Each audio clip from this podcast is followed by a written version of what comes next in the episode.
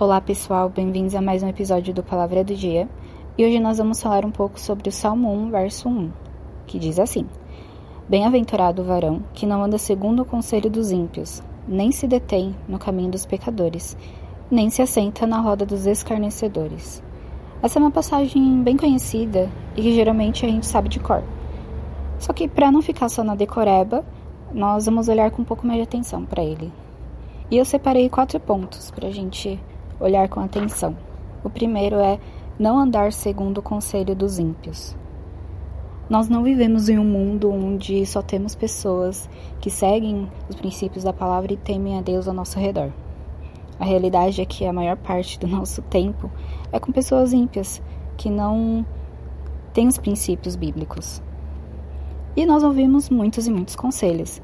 E a questão não é ouvir os conselhos, e sim quando ele entra pelos nossos ouvidos, ganha confiança dos nossos pensamentos e desce até o nosso coração.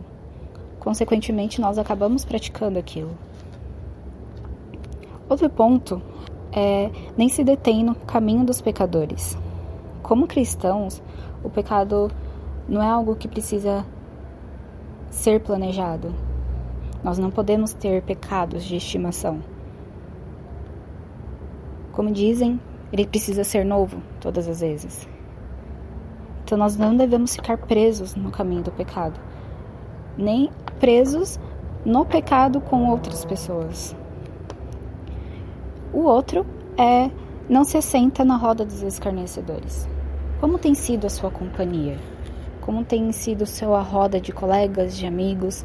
Como tem sido os assuntos? Do que, que você tem se alimentado? Será que você tem se alimentado dos assuntos dos escarnecedores, dos zombadores? É uma coisa para a gente pensar.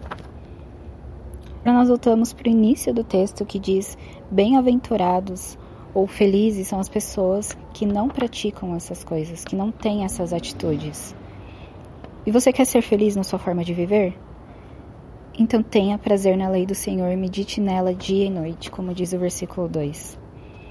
Meditando na palavra de Deus, você terá conselhos sábios, conselhos de vida, você não ficará preso no caminho do pecado, e nem se assentará em rodas erradas, porque você vai estar sendo alimentado com conselhos e com assuntos que te edificam, que te tragam vida.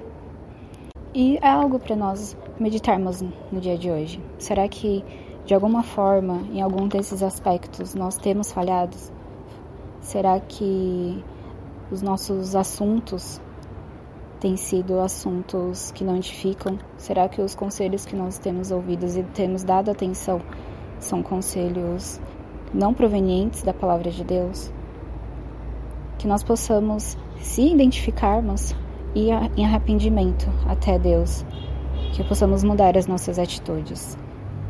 E se você foi edificado por essa palavra você gostaria que outras pessoas também fossem edificadas, compartilhe esse episódio com seus amigos, familiares, colegas. E não deixe de seguir as nossas redes sociais para mais conteúdos também. Fiquem com Deus e até mais.